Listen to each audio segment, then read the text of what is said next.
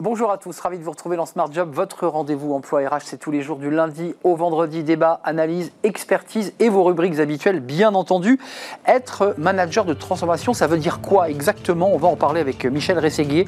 Il est président de Prosper. On fera le point avec lui sur ce sujet. Les entreprises s'engagent avec notre partenaire Aja d'une solution avec euh, euh, aujourd'hui Handiwork, une entreprise qui s'engage, vous le verrez, euh, au nom de l'inclusion. Et on recevra Lionel Satouf, le directeur général justement d'Handiwork. Cercle On parle du mentorat. Beaucoup de mentorés, d'ailleurs, vous le verrez, ont choisi de devenir des, mentors. Comment ça marche euh, Un réseau d'influence? Euh, on fera le point évidemment dans quelques instants avec mes, invités dans le cercle RH. Et pour terminer avec Fenêtre sur l'emploi, Thierry Bismuth va s'intéresser au recrutement. Alors par une porte un peu particulière, graphologie, astrologie, QCM. Est-ce que ce sont de véritables outils d'aide à la sélection? On fera le point avec Thierry Bismuth à la fin de notre émission. Tout de suite, c'est bien dans son job. Bien dans son job, avec Sagid Talentsoft, la solution intégrée de gestion des talents.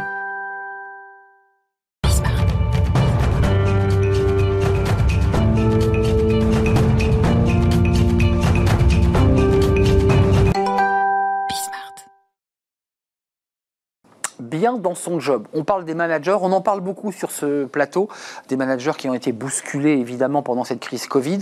Euh, on va faire le point avec Michel Rességuier. Bonjour Michel, vous êtes le président de Prosper, vous êtes le, dirigeant de cette société, 20 collaborateurs, cabinet de conseil en transformation et retournement. Ça veut dire quoi Transformation et retournement? Ben, ça veut dire Vous renversez les entreprises? Ça veut dire que euh, on accompagne les entreprises dans euh, un ajustement entre ce qu'elles font et leur vocation ici et maintenant. La vocation, ça s'inscrit dans un temps et dans un lieu. Ma vocation n'est pas la même aujourd'hui que quand j'avais 18 ans, et elle ne serait pas la même probablement si j'étais japonais. Ou... Oui. Et, donc une entreprise, elle, au fil du temps, évidemment, elle doit réajuster sa vocation, c'est-à-dire, on peut le dire autrement, hein, son utilité sociétale, sa mission, c'était la loi Pacte. Sa raison d'être. Sa raison d'être, voilà. au, fond, c'est le même concept. Hein. Euh, il y, a un sujet quand même qui, qui vous interpelle évidemment, parce qu'on va s'intéresser aux managers. Euh, l'entreprise, euh, mm. vos clients vous contactent et vous disent on est, on est dans une difficulté. Mm. Vous, vous, vous appuyez sur la sémantique, et c'est intéressant d'y revenir un instant.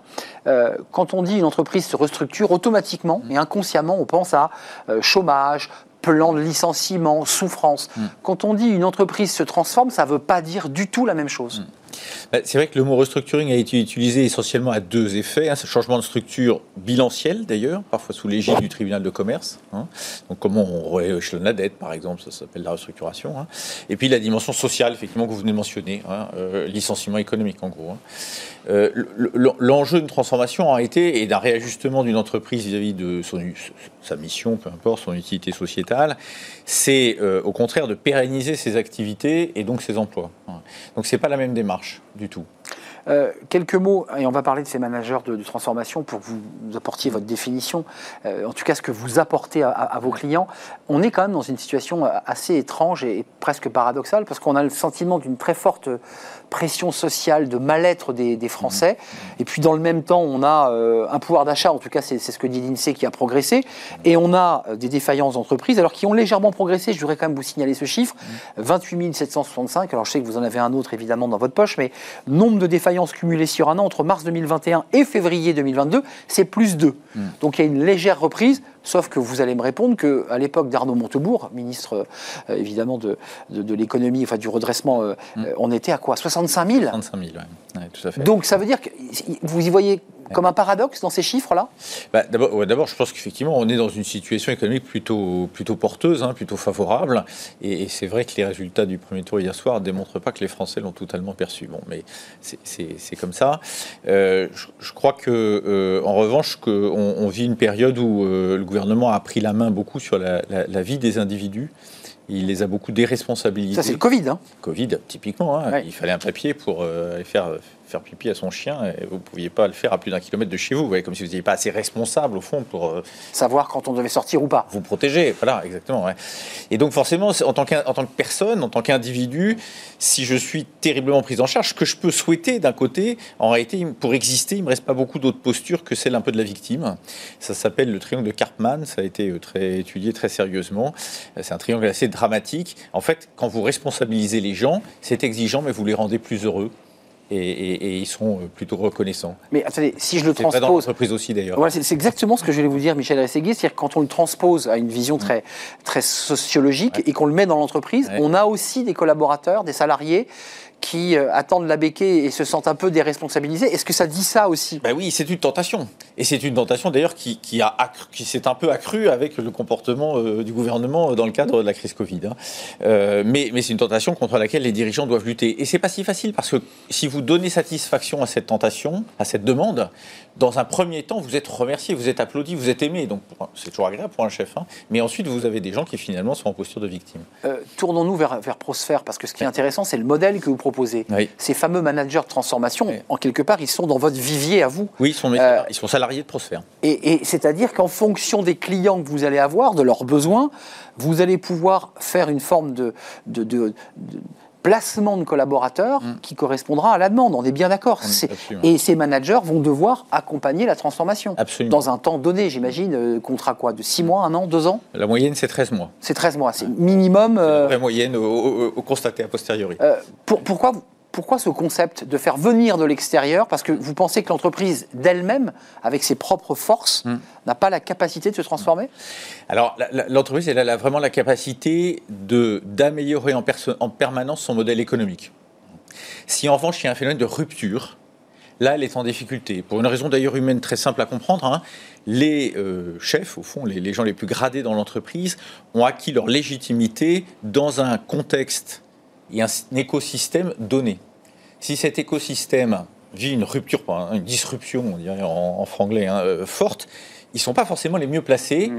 Pour réagir parce que leurs compétences qui légitiment leur grade euh, relèvent Donc ils n'ont pas les outils finalement. Exactement. Et nous, on vient leur apporter ça. Eux, ils connaissent l'entreprise par cœur, évidemment. hein. Nous, on ne fait pas semblant. On ne vient pas leur apprendre comment faire leur job au quotidien. Ça, ils savent. hein. Voilà. Mais en revanche, on a les outils pour repenser le modèle économique de l'entreprise, son positionnement stratégique et donc sa trajectoire. Donc ça veut dire que ce sont des. Vous les situez comment là vos collaborateurs, puisque vous dites Oui. qu'ils sont salariés, sont des experts, sont des gens qui vont accompagner, qui vont d'abord être dans une posture d'écoute pour diagnostiquer les endroits? Enfin, J'imagine qu'il y a tout un travail de regard et d'observation. Bien sûr, bien sûr. Alors, ce sont tous des gens qui sont capables d'être dirigeants. hein. Je dirais, c'est un, peu comme euh, on, on- on va aller, euh, nous, on va être le SAMU. Bien que l'entreprise puisse être rentable, d'ailleurs, j'insiste là-dessus. Oui, c'est pas une société en un- crise. Parce qu'elle peut être très rentable, mais néanmoins être au bout d'un modèle économique qui est très rentable, mais qui, est un, qui, qui touche un peu à sa fin. Voilà. Mais donc on va être un peu comme le SAMU. Alors effectivement, il y a des outils pour ça. C'est une pratique de la médecine ou une pratique du management en l'espèce un peu différente. hein. Et, et de même que, je sais pas quoi, l'ophtalmo pratique pas la médecine exactement comme, euh, comme le sûr. SAMU, et ben nous, on pratique pas la direction d'entreprise exactement comme les managers de l'entreprise dans laquelle on, on- on rentre. Je, je rentre un peu dans les détails, mais quand cette personne donc, va, va entrer dans l'entreprise pour le premier jour, euh, les dirigeants de l'entreprise se disent Mais je suis challengé, euh, on me met quelqu'un dans les pattes, Ouais. l'actionnaire veut, veut plus de moi. Enfin, Est-ce que c'est un vrai travail de psychologie que doit mener le, le- le manager de transformation Bien sûr, il y a les- il y a les- on est accueilli avec les deux postures, hein, euh, notamment par les, par les plus gradés d'entreprise. Il y a ceux qui se disent Bah oui. c'est intéressant, je vais vivre autre chose, je vais vivre quelque chose de nouveau. Et de toute façon, eux, ils vont pas rester 6 mois, 12 mois, 18 mois, on disait 13 mois il y a un instant. Voilà. Donc, donc j'aurais gagné quelque chose. Oui, ça c'est le verre à moitié plein, Ah, ça c'est la bonne chose. Et puis effectivement, il y en a qui euh, euh, n'aiment pas, être, euh, n'aiment pas qu'on vienne questionner le fonctionnement de l'entreprise. Parce que ça, leur- ça- ils ont le sentiment qu'on les remet en question. Absolument. Il y, en, il y en a qui le vivent comme ça et c'est un tort, hein. mais, mais c'est humain. Enfin, voilà. Euh, concrètement, que Prosphère intervient, vous êtes le SAMU, hein, euh, vous arrivez avec votre petit sac, le, le costume, euh, on a bien fait son de cravate, on rentre dans l'entreprise. Qui, qui vous, qui vous mandate? Les actionnaires, le, Alors, le PDG Comment ça ouais. marche? Le plus souvent, c'est l'actionnaire, mais il peut être le dirigeant. Dans les PME, très souvent, l'actionnaire. Clairement. Hein, voilà. Donc souvent, c'est quand même quelqu'un qui a une casquette d'actionnaire et donc qui est d'abord préoccupé par euh, la pérennité de l'entreprise. Là où un dirigeant, dont c'est la principale mission, la pérennité de l'entreprise dans la loi, hein, je ne sais pas un jugement de valeur de ma part, c'est la loi, hein, euh, euh, un dirigeant, souvent, a quand même une énorme préoccupation de son image en tant que dirigeant. Donc, Et donc, va être plus susceptible que l'actionnaire de voir quelqu'un dans les pattes, comme vous disiez, qui vient l'aider. Donc pour vous, quand vous préparez votre manager de transformation à partir en mission, parce qu'il y a quand même une préparation de départ en Oui, mission, sûr. il a une feuille de route, il sait où il va, il- vous lui avez présenté les points sensibles, Alors- les profils avec lesquels ça risque d'être difficile, ou il arrive, il est vierge de tout? Non, alors en fait, on, a- on- on est assez vierge. On a, on a toujours C'est peut-être mieux d'ailleurs. Oui, c'est ça, voilà. On a toujours de l'information, bien sûr. Mais cette information, finalement, elle est assez superficielle. Bien en sûr, bien réalité. Il va falloir creuser. Et ça, il faut le faire avec les équipes. Il faut le faire avec les managers. Oui, sans a priori en Voilà, amont. Exactement. Il faut le faire avec, même avec tous les salariés, en réalité. Il faut même pas le faire qu'avec les managers. Il faut- donc, donc, il y a une découverte et il vaut mieux, effectivement, pas arriver avec des idées préconçues. Euh, On a des outils, en revanche. On arrive avec la boîte à outils. la boîte à outils, com- combien de managers de transformation sont aujourd'hui, au moment où on se parle, embarqués dans des aventures euh, de transformation d'entreprise, là, au moment où... Au moment où on se parle, il y en a 16 qui sont embarqués dans 13 entreprises.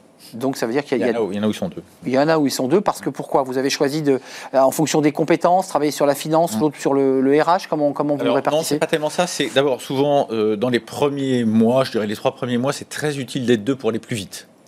Et, et- et- et voilà, parce que vous créez des- deux personnes vont créer des alliances différentes avec en fonction de leur personnalité, etc. Et puis il y a quand même un gros travail analytique à, à- Évidemment. qu'on produit avec les salariés, hein, qu'on produit jamais en chambre. Bien sûr. Donc, mais mais euh, néanmoins, c'est quand même un gros travail à faire. Voilà, donc souvent c'est très utile. Après, il y a aussi la taille de l'entreprise quand même. Et en fonction de la taille de l'entreprise, ça peut être très utile d'être deux. hein. Il y a des entreprises, c'est pas pareil, une entreprise qui fait 10 millions, 5 millions, et puis une entreprise qui fait 300 ou 400 millions. Et qui doit changer de modèle. Exactement. Euh, un, un mot avant de nous quitter par rapport à ce chiffre très différent de celui d'Arnaud Montebourg, 65 000 défaillances. Est-ce que vous craignez à travers les, les, les- missionnaires, vos managers euh, de transformation, Ouais. est-ce que vous sentez comme ça qu'il y a des, il y a des risques de, de, de craquellement ou est-ce que notre économie, à travers vos clients, se porte bien et qu'elle accélère au contraire, malgré le contexte politique que vous évoquiez tout à l'heure? Alors, non, je pense quand même, l'é- l'économie se porte bien, mais je pense quand même qu'elle est euh, sous perfusion. Et que cette, Toujours. Voilà, toujours. Que cette perfusion va s'arrêter et que certaines entreprises ne vont pas retrouver le contexte qu'elles ont connu avant. Certaines vont le retrouver. Et puis d'autres pas. Je vous, donne deux exemples. hein. Les matières premières, c'est pas sûr que toutes les matières premières reviennent au prix antérieur. Or, la question de l'élasticité prix se pose à ce moment-là. Deuxième exemple, les vêtements.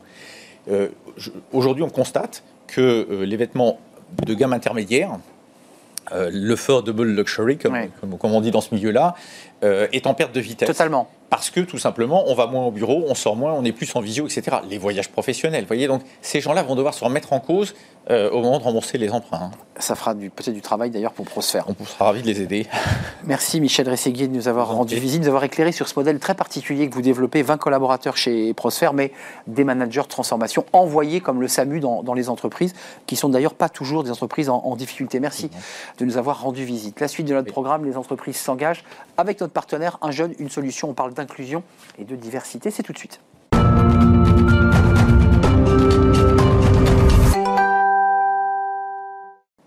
Les entreprises s'engagent avec notre partenaire Un jeune, une solution. Focus sur une euh, entreprise, une organisation qui s'engage pour l'emploi. Et on en parle aujourd'hui avec Lionel Satouf. Bonjour Lionel. Bonjour. On est très heureux de vous accueillir. Vous êtes le directeur général d'Andy Work.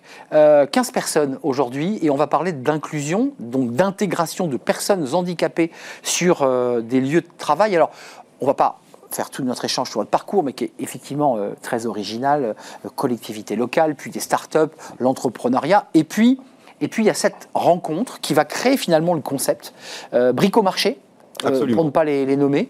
Euh, vous, vous implémentez, vous, vous- vous transportez des collaborateurs dans cette entreprise et ça match, ça fonctionne. Racontez-nous, parce que ça c'est le- la genèse de, de- de tout le projet Handiwork. Absolument. Donc, euh, donc Handiwork, la, la genèse, euh, c'est en fait une rencontre. C'est la rencontre en fait avec un, un- un chef d'entreprise qui s'appelait Eric Villassante, qui est devenu mon associé, euh, et euh, un chef d'atelier en mécanique dans le secteur, dans le milieu protégé. Voilà. Et un jour, ces deux personnes viennent au magasin. Et elles viennent nous poser une simple question, c'est est-ce que je peux venir avec quatre jeunes en situation de handicap? Parce que vous à l'époque vous êtes côté Brico-Marché. Absolument. Je c'est côté direction de l'entreprise. Et donc ils viennent, euh, ils viennent voir si on peut les accueillir pour les former à la mécanique sur en fait les machines de nos clients. Et là-dessus, Banco à l'époque pour euh, effectivement mener cette, euh, cette expérimentation. Euh, ce que je trouve passionnant, on, on traite souvent sur ce plateau la question de, de la place des personnes handicapées sur, dans le monde du travail, avec des entreprises qui jouent le jeu, d'autres qui ne jouent pas assez le jeu, vous le savez parfaitement. Ce qui est vraiment intéressant dans votre concept, c'est que non seulement la personne vient sur le lieu de travail, mais que vous dites à vos clients, puisque maintenant vous êtes côté handiwork, rassurez-vous, parce que la première chose qu'on vous dit, c'est nous, on est d'accord, mais globalement, comment on fait? Comment on les forme? On n'a pas les hommes. Et, et là, vous, leur, vous avez une réponse là. Exactement. C'est-à-dire que euh, à chaque fois dans les entreprises, souvent euh, les chefs d'entreprise justement euh, nous posent deux questions finalement à, pour, j'allais dire un peu conditionner l'accueil ou prévoir l'accueil en fait de jeunes en, en situation de handicap. La première, c'est qui va les former sur le lieu de travail? Et oui. Euh, et là, la réponse que nous, on a pu apporter, c'est le formateur handiwork. Et la deuxième question, effectivement, essentielle, c'est si j'ai un problème dans le magasin ou dans le lieu de travail, Exact. qui va s'en occuper? Et là, à nouveau, c'est le formateur handiwork qui est le tiers de confiance qui va venir rassurer finalement les parties. Alors il n'est pas là, il faut le dire, euh, H24, c'est-à-dire qu'il vient, il se déplace, il consulte, j'imagine qu'il va de site en site pour... pour... On est d'accord? Exactement, c'est-à-dire qu'un formateur, en fait, donc le, le concept handiwork, hein, qui, est, qui est vraiment de la formation en situation de travail, C'est ça. Euh, c'est euh, en fait avoir un formateur expert métier qui va venir accompagner en fait un groupe d'apprenants euh, pour venir euh, finalement soit découvrir le métier si on parle du milieu protégé, soit effectivement préparer, acquérir les compétences en vue de prendre un poste en CDI, en tout cas un poste pérenne à l'issue du parcours. Donc il y a une notion de maître d'apprentissage qui va accompagner la personne pour l'emmener vers le CDI, vers l'intégration dans l'entreprise. Et une fois que cette personne a été formée, j'imagine que là, le, maître euh, se recule doucement et va, travailler sur euh, de nouveaux arrivants euh, ou arrivés dans l'entreprise. Exactement, c'est-à-dire que c'est vraiment ce, ce rôle de maître d'apprentissage à l'ancienne, c'est-à-dire qu'ils apprennent, ils répètent le geste, ils vont maîtriser leur environnement de travail, et progressivement, il y a une période d'autonomie qui va se mettre en place pour qu'ils puissent alors complètement s'intégrer avec les équipes de travail, puisque notre objectif derrière, c'est sensibiliser au handicap et bien sûr les intégrer dans des équipes de travail. Euh, avant que vous créiez ce concept et que vous ayez cette révélation, parce que je rappelle qu'à l'époque, vous étiez côté bricomarché, maintenant vous avez cette entreprise, 15 collaborateurs, euh, qui se développe. Euh, avant cette révélation, personne n'avait pensé très concrètement à, à- mener ce type de mission concrète sur le terrain, accompagner, encadrer Alors, en fait, avec euh, mes deux autres associés, donc euh, Jean-Baptiste Honorin et Eric Villassante, c'est vrai qu'on a fait le constat a posteriori que ce type en fait de stage en immersion accompagné et en formation en fait n'existait pas. Parce que les deux questions que j'évoquais tout à l'heure n'avaient pas été résolues, ou en tout cas, il n'y a pas une réponse euh, évidente, simple, duplicable et surtout opérationnelle qui avait pu être amenée à cette situation. Euh, avant de parler de votre prospective, parce que ce qui est intéressant, c'est de savoir comment vous vous développez, euh, de quoi vous avez besoin, c'est tout l'intérêt aussi de cette, cette rubrique. Ces jeunes sont issus, jeunes et moins jeunes, sont issus d'où? De, de quelle structure? IME, ESAT Alors exactement, IME, ITEP, ESAT. Alors ça, c'est effectivement pour nos, euh, nos parcours qui s'appellent découvertes, qui sont, vraiment euh, construits, euh, j'ai envie de dire, et accompagnés, comment dire, à travers donc le, le- le parcours découverte. Et on a des projets recrutement. Alors cela, par contre, c'est un public différent.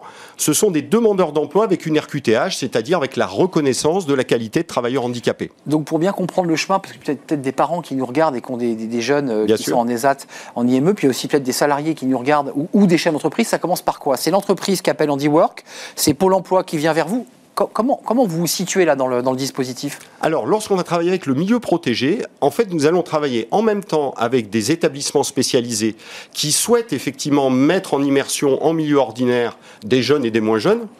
Et lorsqu'il s'agit en fait de recrutement, là pour le coup, nous allons contacter des entreprises qui ont très concrètement des projets de recrutement.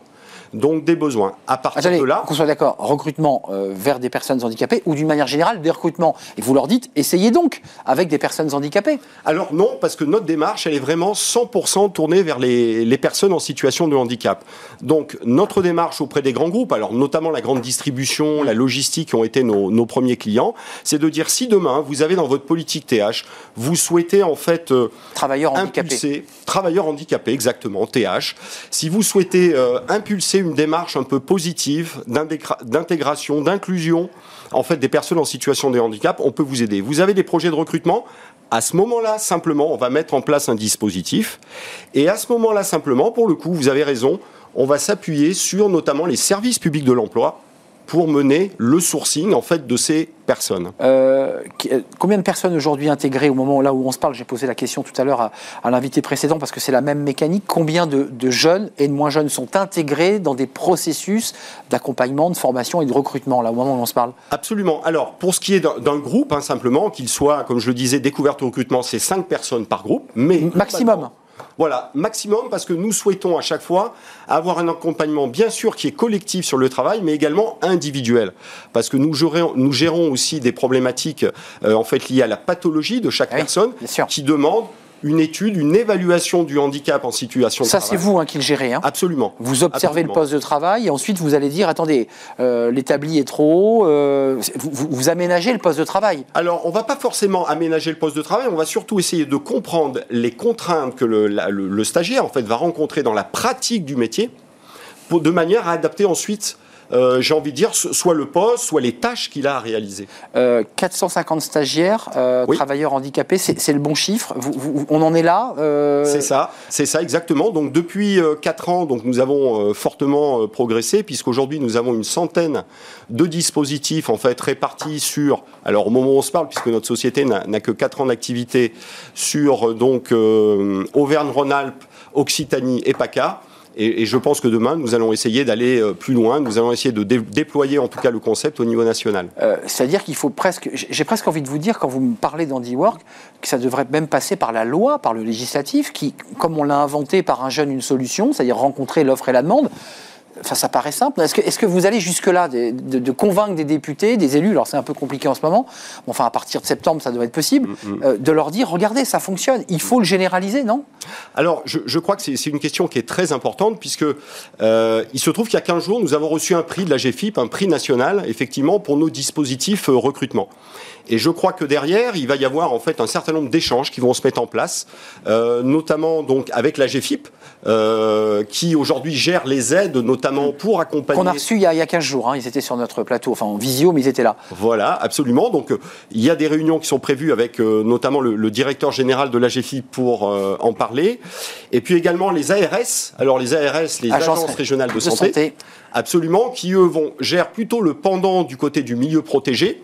Et euh, je, dirais, c'est avec l'ARS qu'il y a probablement des solutions pour notamment faciliter des sas d'accompagnement en fait de ces plus jeunes vers l'emploi pour les, les sécuriser par la découverte d'un métier. Ça se développe, ça fonctionne. C'est marrant parce que vous me parlez de l'ARS qui est sous tutelle du ministère de la Santé et je pensais que vous me parleriez spontanément du ministère du Travail.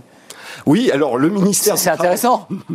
Absolument. Alors le ministère du Travail, bien sûr, a joué, enfin, jouera et, a joué son rôle, notamment à travers la réforme de la loi handicap, notamment la réforme de 2019, qui, je pense, a, joué un vrai rôle en fait de, euh, j'ai envie de dire un peu d'impulseur et, de comment dire, d'essayer de, en tout cas, de faire progresser les pratiques des entreprises pour augmenter effectivement le taux de personnes en situation de handicap dans, dans les entreprises. Rappelons-le de 6%, hein, euh, Absolument. qui n'est pas respecté évidemment par, par toutes les entreprises. Voilà, on doit être à peu près à la moitié aujourd'hui en peu France. Plus de 3 Exactement, exactement. Merci Lionel Satouf. Handiwork est une aventure humaine, vous l'aurez compris, parce que vous avez quitté, je dirais, le monde de la grande distribution pour créer ce bébé. 4 ans euh, d'existence, Handiwork, avec eh ben, des salariés, des stagiaires qui deviennent salariés accompagnés, encadrés par des maîtres d'apprentissage. C'est aussi tout le concept qui donne confiance, d'ailleurs, il faut le préciser, qui donne beaucoup de confiance à ces personnes handicapées parce qu'elles ont besoin aussi d'être assurées dans le poste qu'elles vont, qu'elles vont occuper. C'est un vrai plaisir de vous, vous accueillir et à, très très bientôt, j'en suis sûr. On fait une courte pause et on va s'intéresser au mentorat. Mentorat, les mentorés, c'est de l'accompagnement, c'est bienveillant, c'est bénévole, ça permet euh, à des créateurs d'entreprises, mais à des décideurs aussi de pouvoir peut-être éviter euh, bien des erreurs, des choses trappes, grâce justement à un échange avec un chef d'entreprise. On appelle ça le, mentorat. On va en parler. Ça Ça vient du Québec, mais ça se développe énormément en France. On fait le point avec mes invités juste après la pause.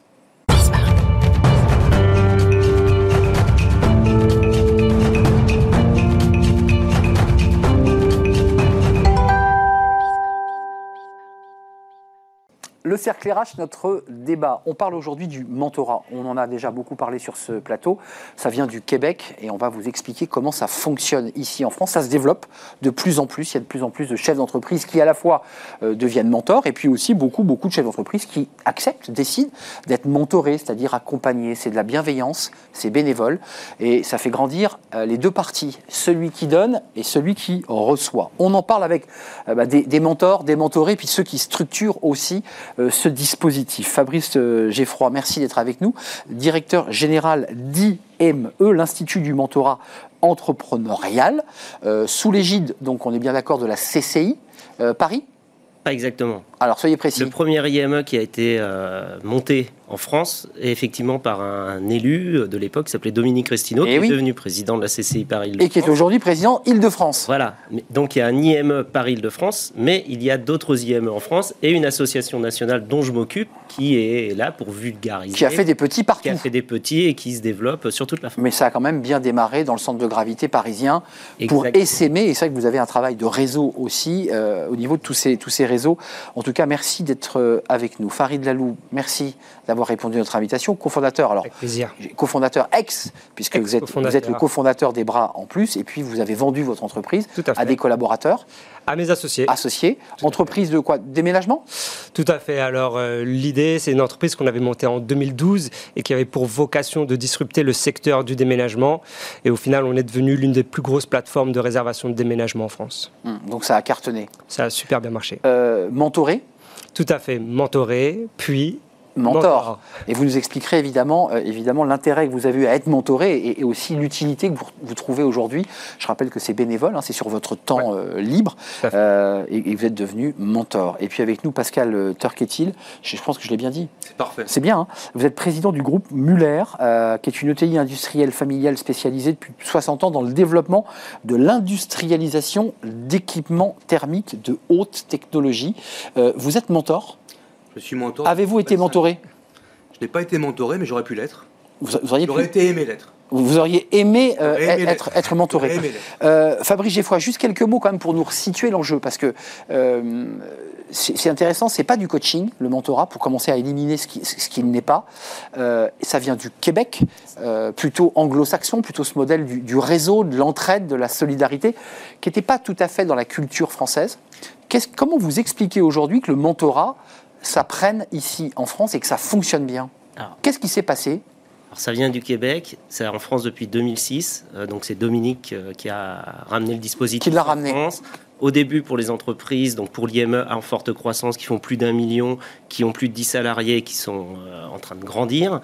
Et euh, la spécificité, c'est qu'on s'intéresse à l'entreprise d'une part, évidemment, mais on s'intéresse surtout à l'entrepreneur. À l'entrepreneur, Et euh, à l'homme ou à à la femme Ouais. Et c'est assez simple en fait. C'est un entrepreneur qui a réussi, qui a développé une ou plusieurs entreprises ou qui a repris une ou plusieurs entreprises, qui va venir donner de son temps, effectivement bénévolement, pour faire grandir un entrepreneur plus jeune, plus jeune dans la taille de l'entreprise, euh, pour l'amener euh, vers euh, la grosse PME ou l'ETI.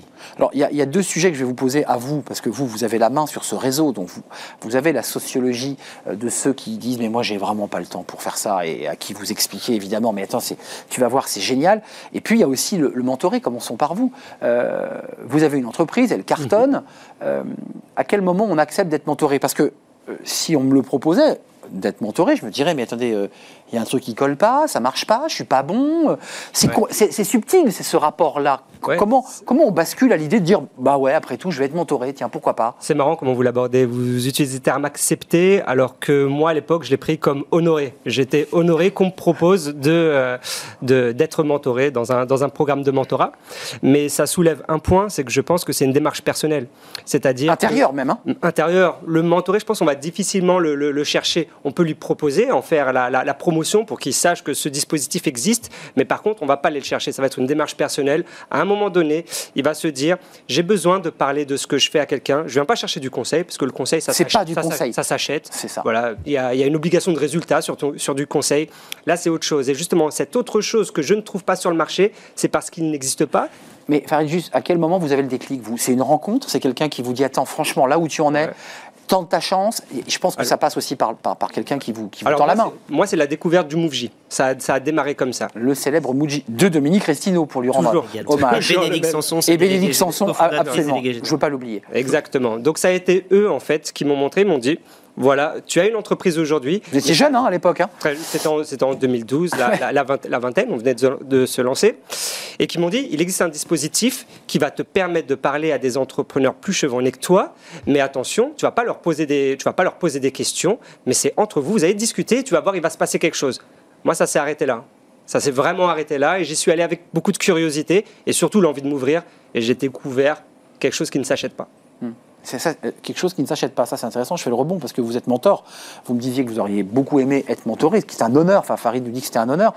Euh, ça ne s'achète pas quoi? Qu'est-ce qu'on n'achète pas quand on fait du, du mentorat? Parce que le conseil, on l'achète. Le coaching, on l'achète. Ah bon? Voilà, donc il y a un processus, il y a des sessions, puis ça s'arrête un jour. Qu'est-ce qu'on tisse euh, et qui ne s'achète pas finalement? Il y a une relation exceptionnelle qui se tisse entre le mentor et le mentoré, parce que généralement, le chef d'entreprise, il est seul.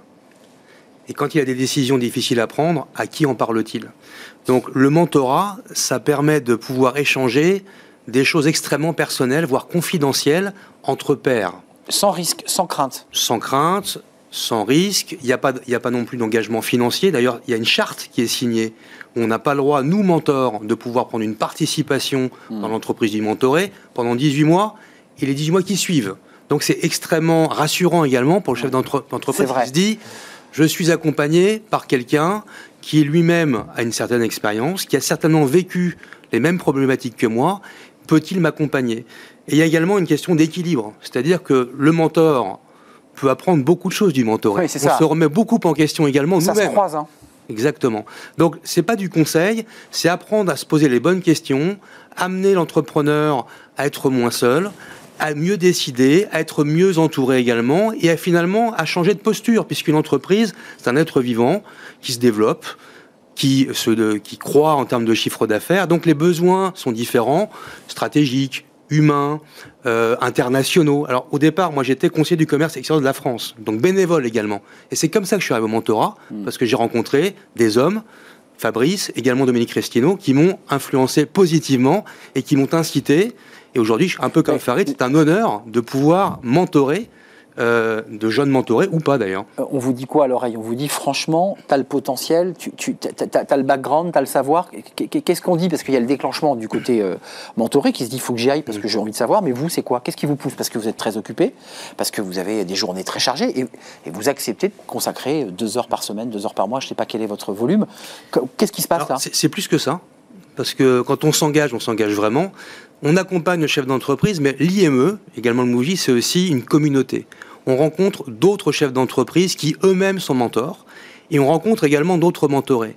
Donc je pense qu'en faisant du mentorat, nous-mêmes, on devient meilleur.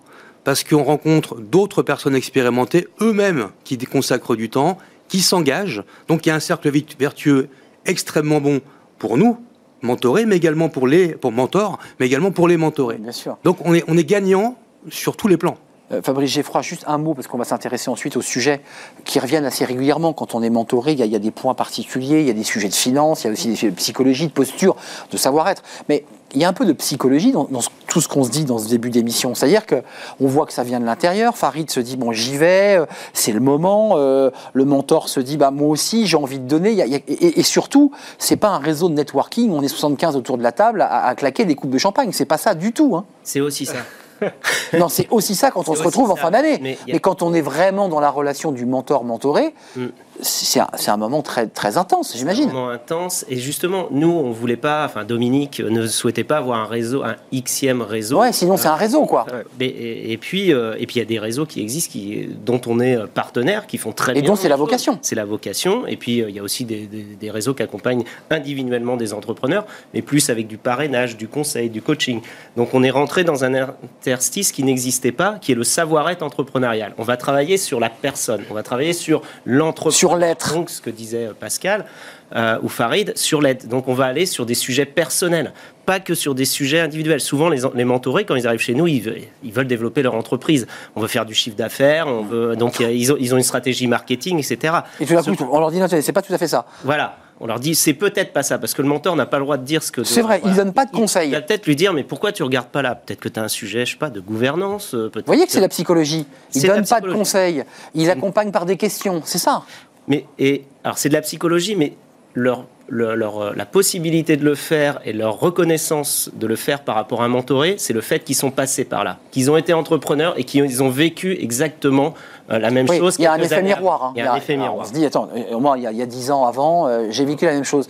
C'est pour ça, alors je, je vous coupe, Non, excusez-moi. allez-y, allez-y. Euh, c'est pour ça qu'on ne prend pas tout le monde en tant que mentor. Ouais, parce qu'il y a une sélection quand même, on est d'accord. déjà, il y a une sélection. euh, on prend que des entrepreneurs. On on n'a rien contre les dirigeants salariés, mais euh, les dirigeants salariés, ils n'ont pas forcément mis d'argent. C'est pas forcément vraiment leur entreprise. On vrai. prend que des gens qui ont investi de l'argent dans Ont leur créé leur boîte. qui- voilà, Qui l'ont ont fait créé ou prospérer. développé ou repris. On est d'accord. Pour que les entrepreneurs que nous on accompagne, qui sont dans cette situa- euh, situation-là, se reconnaissent. Et ça, c'est hyper important. Qu'est-ce que vous alliez chercher Une fois que vous avez franchi le cap, vous êtes dit je suis honoré, bon, ensuite j'ai rencontré, vous avez rencontré, on, on- on sélectionne son mentor comment, comment on se met en connexion avec son mentor Parce que pour le coup, il faut que ça matche. J'imagine que vous avez des cas, euh, j'en suis persuadé Fabrice, où le mentor, le mentoré vous dit ça colle pas, quoi, parce que humainement ça colle pas. C'est un, super point parce que je pense qu'il est essentiel et, et j'allais revenir en complément de ce que disait Pascal tout à l'heure.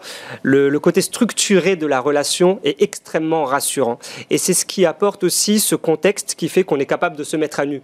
Et euh, ce que je voulais vous dire aussi, c'est que l'entrepreneur, il a tendance à toujours mettre sa, sa société et son travail d'entrepreneur en avant, en, en société, euh, via, par rapport à ses partenaires, etc. En s'oubliant lui-même. Exactement. Et au final, la- le moment d'échange, qui va être un moment mensuel avec son mentoré, va être au final le seul moment de vérité du mois. Où le décideur peut parler de lui-même. Exactement. J'ai galéré, j'ai eu des angoisses, euh, j'ai eu hyper peur à cet entretien. Enfin, Ça, il- ça, vous n'allez pas le dire à votre banquier. c'est impossible. Mais à votre mentor, vous allez lui dire voilà la réalité de la situation, pas comment, voilà comment je l'ai présenté. Ouais, parce que Voilà le banquier, vous lui présentez la meilleure face de vous-même. hein, je veux dire, euh, Le banquier, un exemple parmi tant d'autres. ouais. Mais euh, parmi toutes les relations qu'on a euh, quand on est, quand on est et entrepreneur. les fournisseurs, et vos clients. Et les collaborateurs, et les associés.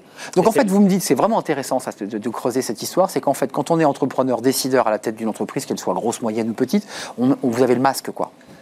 Complètement, mais parce qu'on est en représentation permanente et il faut que l'entreprise et l'entrepreneur soient son- sous son meilleur jour, alors que la relation avec le mentor n'est pas du tout celle-ci. Vous êtes d'accord? Parce que vous êtes à la fois le mentor, mais vous êtes à la tête d'une entreprise. Comment vous aussi, ça vous fait du bien de poser le masque? Vous quittez votre groupe industriel, vous posez le masque, et, et là, il s'enclenche une, une relation Bien sûr. humaine, d'homme à homme. Il y, y a un triptyque, euh, moi j'aime bien dire ça souvent, c'est il y a un triptyque. Au départ de la relation mentorale, le mentoré parle exclusivement de son entreprise. Des cas très concrets, quotidiens finalement dans la vie d'un entrepreneur. Tiens, j'ai vécu la même chose. Alors, Cas là, pratique. évidemment, il y a des cas pratiques, il y a un retour d'expérience. Mais ça, c'est au début. Après, 80% de la relation mentorale, c'est sur les autres sphères du triptyque. C'est la relation personnelle, c'est-à-dire le cas particulier de, du, position, du positionnement du mentor et du mentoré, et puis la question familiale. Hmm. C'est-à-dire que tout ça est interconnecté. S'il y a un déséquilibre entre ces trois sphères, ça ne fonctionne pas. Donc, rapidement, on en arrive à des choses extrêmement confidentielles. Intime, personnelles, intime. presque intimes, Eh oui, eh oui. qui se développent entre le mentor et le mentoré, dans une relation qui est assez longue aussi, parce que 18 mois, ça permet également de creuser les sujets, Hmm. et c'est un temps de développement qui est suffisamment intéressant pour que se crée ce climat de confiance Ouais. qui permet finalement... Une psychothérapie entrepreneuriale. qui était souvent très seul et qui cachait souvent tout cela Tout à au fait. fond de lui-même, Hmm. à le révéler. À se faire des nœuds dans le ventre. Et alors là, quelle satisfaction pour le mentor au moment où le mentoré se libère et puis parle de, questions- de, de- de problématiques très intimes pour les solutionner finalement. Mm. Et la plupart du temps, quand on, on a fini notre relation mentorale, elle ne s'arrête pas là, même si euh, Ouais, ça, l'histoire se poursuit finalement. Enfin, ça se poursuit, on continue à avoir Ouais. des relations avec, avec eux. On passe un coup de fil, quoi. J'imagine que vos, on ne dit pas les élèves, le lapsus, le, le- le rapport maître-élève, le, le- le mentoré vous appelle. Il vous dit Attends, j'ai une galère, est-ce que tu as 5 minutes ou un SMS Et, et- et j'imagine que quand ça match, vous dites Attends, je te rappelle dans 5 minutes et on en parle. C'est c'est un peu ça l'idée aussi. Heureusement d'ailleurs, heureusement que la situation ne fait que ce n'est pas coupé au bout de 18 mois. On continue à se parler, il peut y avoir des, des raisons pour lesquelles il a besoin de se confier, d'en parler, et ça c'est extrêmement enrichissant. Euh, Fabrice, vous, vous avez une vue un peu panoramique, puisque évoquiez le MoveJ tout à l'heure pour les jeunes créateurs, l'IME. Euh, on, sait ce que. C'est compliqué de le quantifier, ma question est complexe, mais euh, combien d'entreprises ça sauve Et combien d'hommes ça sauve? Parce qu'on voit bien que c'est plus que sauver une entreprise. Ça sauve aussi des, des hommes parfois ou des femmes en perdition, en dépression, perdus. Euh, vous avez comme ça un peu des tableaux de bord? Alors, on, a, on fait des, enquêtes. Alors, je vais parler pour l'IME. Je connais pas exactement les chiffres pour le MoveJ, mais euh, sur l'IME, en tout cas, pas, ça sauve, je sais pas, mais je sais que euh, euh, on est au-dessus du euh, taux de d'entreprises qui en échec largement. Et qui grandissent par ailleurs. Et qui grandissent par ailleurs. euh, C'est-à-dire que euh, je, connais très peu, enfin quasiment pas d'entreprises qui ont fait l'IME, euh, qui ont déposé le bilan. Qui- elles ont été rachetées, mais ça c'est la vie d'une entreprise. J'ai quelques données sur la satisfaction, où 90% des, des mentorés sont satisfaits de leur mentor, 80% ont envie de refaire du mentorat après l'IME, euh, 78% ont envie de devenir mentor parce qu'il y a une chaîne d'accompagnement, c'est-à-dire on a été mentoré un J'ai jour, reçu on devient mentor euh, et je plus renvoie. tard. Voilà. Euh, c'est quelques données. Alors j'ai des données comme ça, j'ai des données quantitatives sur l'augmentation de chiffre d'affaires et de- et d'emploi dans les entreprises. Donc vous voyez la progression de ces entreprises. À chaque fois qu'on fait des enquêtes, les entreprises de l'IME font ont une croissance moyenne annuelle de plus 25% par an et plus 25, 20% pour les emplois. Et, alors je continue juste. Allez, allez-y, allez-y, je vous ai Et- coupé la et parole. pendant la période mentorat et l'année qui suit le mentorat, elles doublent leur chiffre d'affaires. Alors c'est pas que le mentorat, mais y a, on est, Mais- mais- ils sont peut-être pour quelque chose les mentors. quoi. Vous l'avez senti, enfin, euh, Ouais, bah. vous, là, alors là, vous avez vendu votre entreprise, on l'a entendu, mais quand vous étiez dans, le, dans, le- dans votre entreprise, vous avez senti que ce, cet accompagnement, je sais pas, C'est un ça vous, accélérateur. ça accélère- vous a donné confiance C'était Comme- quoi, en fait comme, comme le, comme le dit Fabrice, euh, en fait, c'est pas l'accompagnement, le mentorat qui va te faire euh, évoluer. Par contre, c'est une brique. Et si tu as eu cette brique-là à ce moment-là, c'est que tu l'as cherchée, c'est que tu étais dans un moment de ta vie entrepreneuriale où tu voulais que ta boîte accélère. Et au final, ça a été cette brique qui a été, avec toutes les autres, le moteur de ton accélération. Et je voudrais revenir sur, sur, sur un point, on a commencé à l'aborder, mais on l'a- on on n'a pas été bien loin, sur le matching. Vous parliez de, de matching tout à l'heure. Ça colle ou ça colle pas? Et pour moi, c'est l'un des éléments les plus importants. Pourquoi cette relation est aussi vertueuse Parce que derrière, il y a des institutions comme le MoveJ qui ont une extrêmement bonne connaissance des mentors et des mentorés Et ça, qui marié. savent faire ce matching-là. Bien sûr. aussi.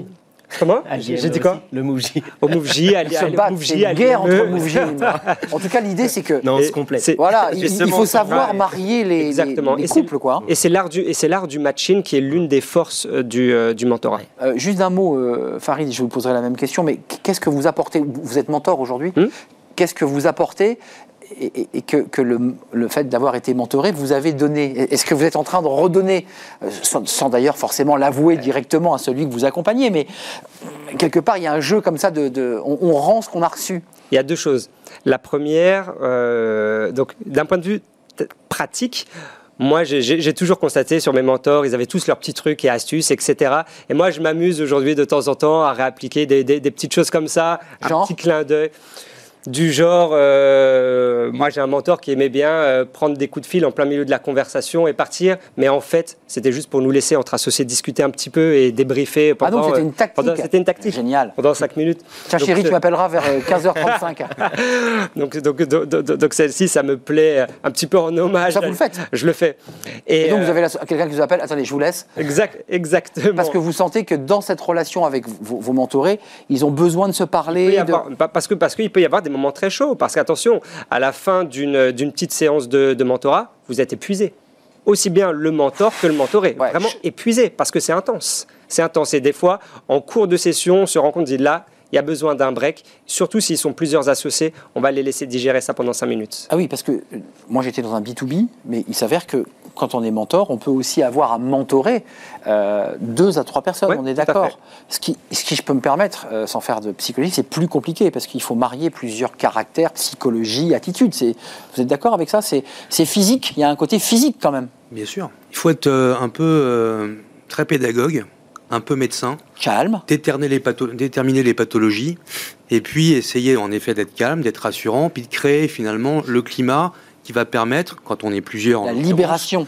de se parler, de trouver les bons mots, et puis d'expliciter. Les mots ont de l'importance d'expliciter quelle est la nature du problème, quand il y a des problèmes évidemment, ou partager des bonnes nouvelles. On partage aussi de très bonnes nouvelles, il y a les deux, heureusement. hein. Ouais, parce qu'un un- gros contrat, un client. euh, Puis je euh, crois ouais. qu'il y a un- il y, a un terme très important qui, qui se développe également autour d'IME, c'est la confiance en soi. C'est-à-dire que la plupart du Ouais, temps, pourquoi, sûr, pourquoi les entreprises aujourd'hui sont en progression Euh, Fabrice parlait de 20% jusqu'à 30% par an.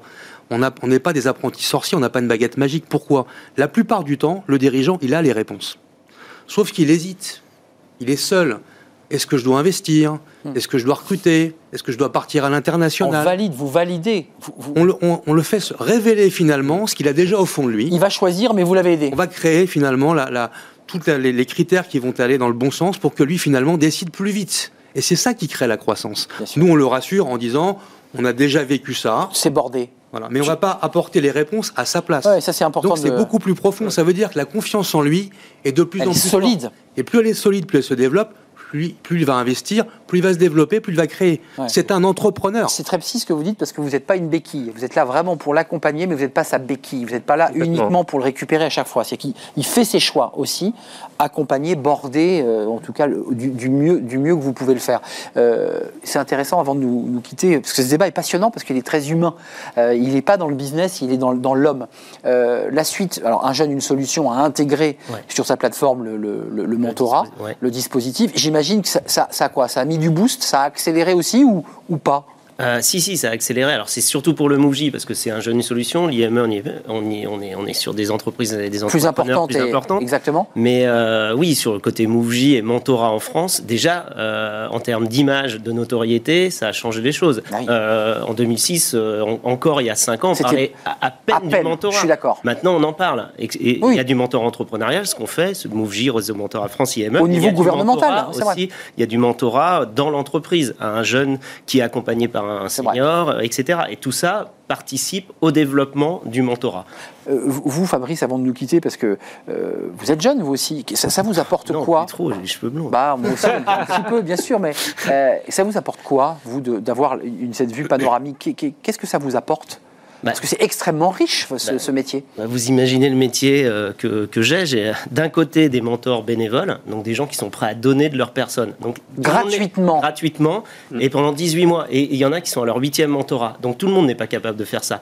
Donc c'est déjà une certaine forme de personnalité. Mmh, et de l'autre côté, on n'en a pas parlé, mais côté mentoré, on prend pas tout le monde non plus. Ah, si, je évoqué tout à l'heure, il y a, il y a- il y a une on sélection, cadre, hein. mais il y a une sélection par rapport à la personnalité aussi, ça ne se rend pas compte. Et puis surtout, on- dans le sens où on Donc il y a un entretien avec vous et vos il équipes. hein. ah, Il y a un entretien, il y a un dossier, etc. Et on prend, si on sent que la personne n'est pas faite pour le mentorat, on va lui faire comprendre. Elle- on va l'orienter plus vers du conseil, du coaching. Et donc, on a des gens, Ouais, j'ai des, pardon, Ouais. des gens côté mentoré qui sont aussi volontaires et qui ont bien compris ce qu'était le dispositif et qui sont humbles. Parce qu'il faut être humble Ouais. pour se faire challenger par un mentor. C'est la question que je posais tout à l'heure à Farid. Il y a une forme d'humilité. Il m'a dit tout à l'heure, bah, moi j'étais très honoré, mais il faut aussi accepter qu'un père euh, vous challenge. Mais ça peut être une histoire de moment pour compléter un peu ce que dit Fabrice. Quelqu'un peut ne pas être prêt à un instant T, mais Et- revenir un an après avec une autre mentalité et peut-être d'autres besoins ou attentes. Euh, avant de conclure, parce qu'on voit bien que c'est une histoire euh, d'être humain, euh, presque d'âme, de grandeur d'âme, euh, vous avez envie de poursuivre parce que je ne sais pas où vous en êtes dans votre processus d'accompagnement. Si vous êtes euh, 16, 16 mois, 12 mois, euh, vous dites moi, ça me plaît, je veux continuer malgré, mon emploi du temps parce que vous dirigez une entreprise, euh, Muller. Oui, mais je crois aussi que le fait de mentorer, ça nous permet également de, de revoir notre propre gouvernance d'entreprise. Parce que ça nous apporte tellement, nous, en tant que mentor, qu'on se dit, euh, il faut continuer l'histoire, on veut en mentorer d'autres. Je rappelle aussi qu'on ne mentore pas de notre secteur d'activité. C'est ça, c'est important. Ça, ça montre Très bien important. que finalement la démarche, c'est pas parce qu'on a une hyper-expérience dans le secteur d'activité, C'est tout à fait vrai. mais c'est le positionnement, la posture du dirigeant. Donc évidemment qu'il faut continuer. D'ailleurs, j'encourage euh, les auditeurs euh, à pouvoir nous rejoindre également, IME. se révéler, pour venir nous accompagner aussi à l'IME en tant que mentor et mentorer. IME.fr avec une petite euh, af-ime.fr. af-ime.fr avec une petite vidéo sur votre site qu'il faut aller voir, Ouais, qui vient absolument. casser toutes les questions. J'ai vraiment pas le temps, je peux pas m'en occuper, je ne serai pas à la hauteur parce que c'est aussi une question que se pose le décideur en disant je vois pas très bien ce que je peux apporter. Et il y a des réponses assez concrètes de mentors qui disent bah si parce qu'en fait on en est sur l'humain, on peut apporter énormément, c'est extrêmement gratifiant des deux côtés. Et vous m'avez l'air très épanouis tous les deux, ce qui est plutôt euh, bon signe. Merci Farid Lalou, vous avez remonté une une boîte Enfin, Avec grand plaisir. Vous, vous avez recréé une société Bientôt, ça arrive. Bientôt, vous Je prenez, pour en parler. vous soufflez un peu, exactement. Vous êtes, vous êtes le bienvenu, cofondateur des, des bras en plus, et, et vous avez vendu cette société pour créer une nouvelle dont vous nous parlerez bientôt. Fabrice Geffroy, merci, directeur général d'IME, l'Institut du mentorat entrepreneurial, et merci à Pascal, à Pascal Turketil, président du groupe Muller, entreprise familiale euh, qui fait bah, de, de l'industrie. euh, C'est quoi? C'est du- c'est des chauffe-eau? C'est des Ce ne sont que des produits à haute performance énergétique, radiateurs, chauffe-eau, euh, pompe à chaleur. On est en plein dans l'ère Bah oui. de la décarbonation, la transition écologique. Donc euh, là encore, des sujets passionnants Oui. qu'on traite au quotidien. Eh bien, vous reviendrez nous en parler aussi, tiens, au Avec passage. plaisir. Merci à vous trois, messieurs, de nous avoir rendu visite. On plaisir. termine notre émission. Ça va peut-être vous intéresser. Je ne sais pas si vous le faites pendant les séances de, de mentorat. Euh, on va parler d'astrologie, graphologie, euh, de QCM pour recruter, de recruter. Bon, je ne pense pas que ça rentre dans les champs de compétences des, des mentors. On en parle avec Thierry Bismuth dans, dans sa chronique hebdomadaire. C'est tout de suite et c'est dans Fenêtre sur l'emploi. Fenêtre sur l'emploi avec Now Jobs, l'application qui simplifie vos recrutements.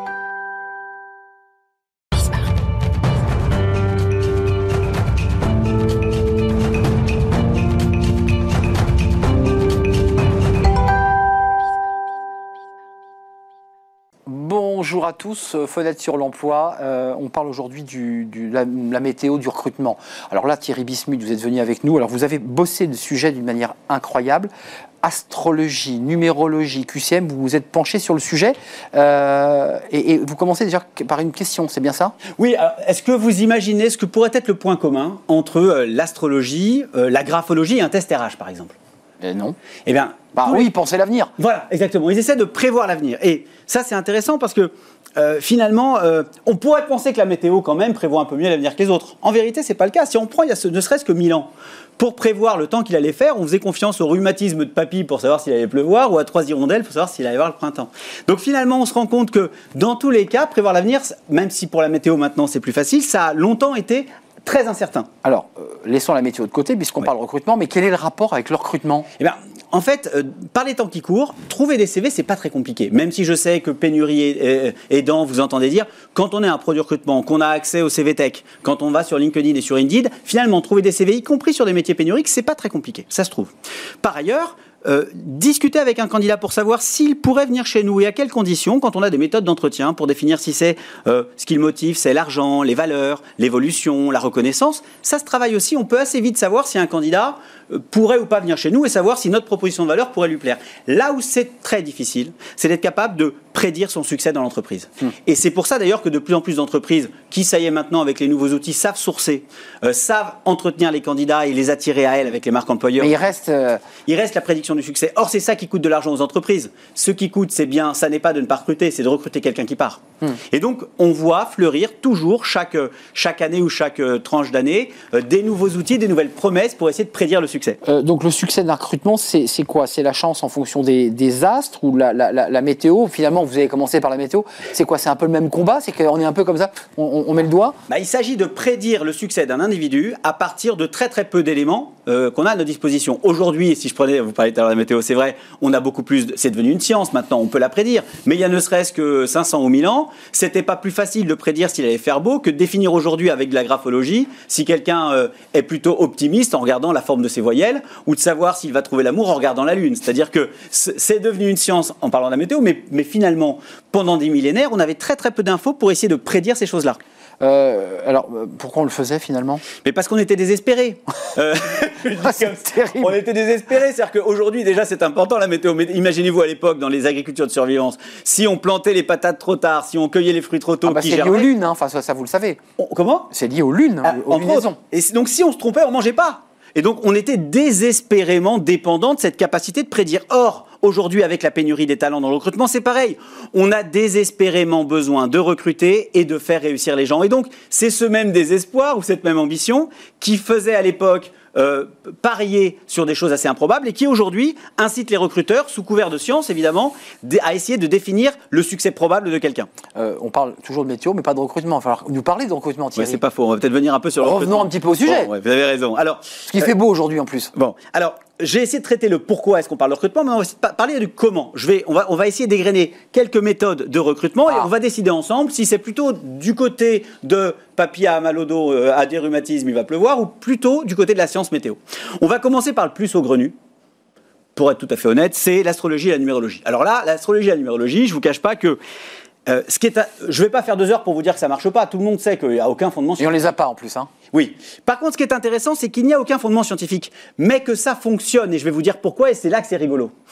Si votre recruteur croit à l'astrologie et que vous êtes cancer ascendant verso, eh bien, s'il est convaincu que les cancers ascendant verso vont réussir chez lui parce que c'est avec eux qu'il réussit, inconsciemment, il va vous faire réussir puisque les astres ont dit et qu'il y croit. À l'inverse, s'il a dû vous recruter alors que vous êtes balance ascendant vierge et qu'il ne croit pas du tout à ce signe-là, eh bien, inconsciemment, il va mettre moins d'efforts. Donc il a un biais. À chaque fois qu'il y aura une difficulté, il attribuera, il dira les astres l'avaient prédit. Donc, en fait, ce que disent ces, ces pratiques, pour pas les appeler sciences ou ça, ne dit pas quelque chose sur vous.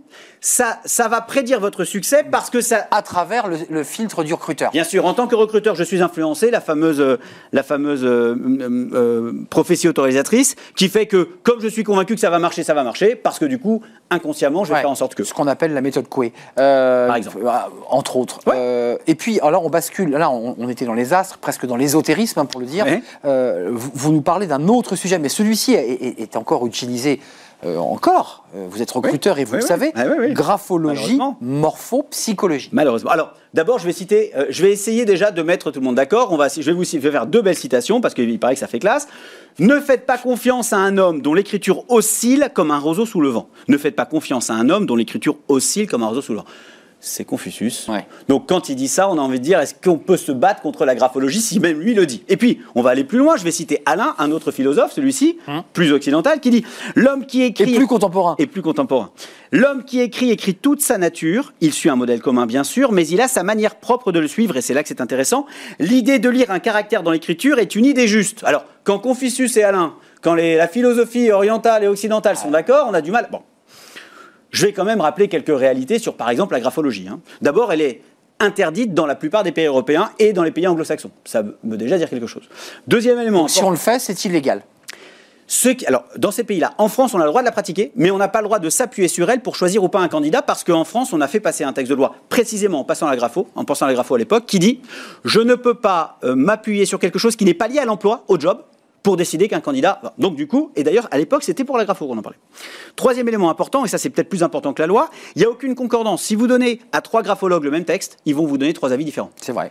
Et alors, ça, ça pose. Alors, Alors, souvent vrai. et ils ont réussi à, se ré- à régler le problème. Ils disaient oui, c'est normal, parce que la graphologie, c'est beaucoup d'intuition. Ah bah, c'est d'intuition. euh, ils, ont, ils, ont, ils ont réglé ça comme ça. Et il y a une étude très sérieuse qui a prouvé que euh, quand on donne le même texte à des graphologues et à des non-initiés, on va dire vous et moi, eh bien, les non-initiés vont avoir raison sur des choses simples. Est-ce que c'est un homme ou une femme qui a écrit? Quel âge il avait à peu près Et est-ce qu'il est plutôt moral ou immoral? Enfin, globalement, ils ont pris des mecs qui sortaient de prison, enfin, qui, qui étaient en prison.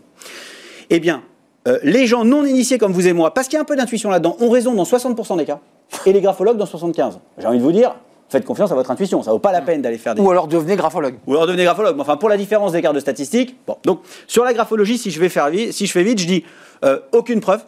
Euh, euh, interdit dans la plupart des pays et on sait pourquoi. Et enfin, il y a tellement d'écart entre deux graphologues euh, que finalement, faites confiance à votre intuition, elle est à peine moins juste. Euh, si vous reveniez nous parler de la suite, parce que je sais que vous avez beaucoup travaillé sur le sujet, et je trouve ça assez passionnant de voir toutes ces écoles. en, en quelques secondes, il reste le test RH, mais ce serait intéressant que vous nous en fassiez une chronique à part entière d'ailleurs. D'accord, alors je vais dire un mot sur le test RH. D'abord, c'est le plus fiable, la plus fiable des méthodes. Globalement, ce qu'il faut retenir, c'est qu'elle a, a raison dans plus de 80% des cas. C'est-à-dire que globalement, quand on prend un test RH d'un candidat, 80% des choses qui sont écrites se révèlent vraies.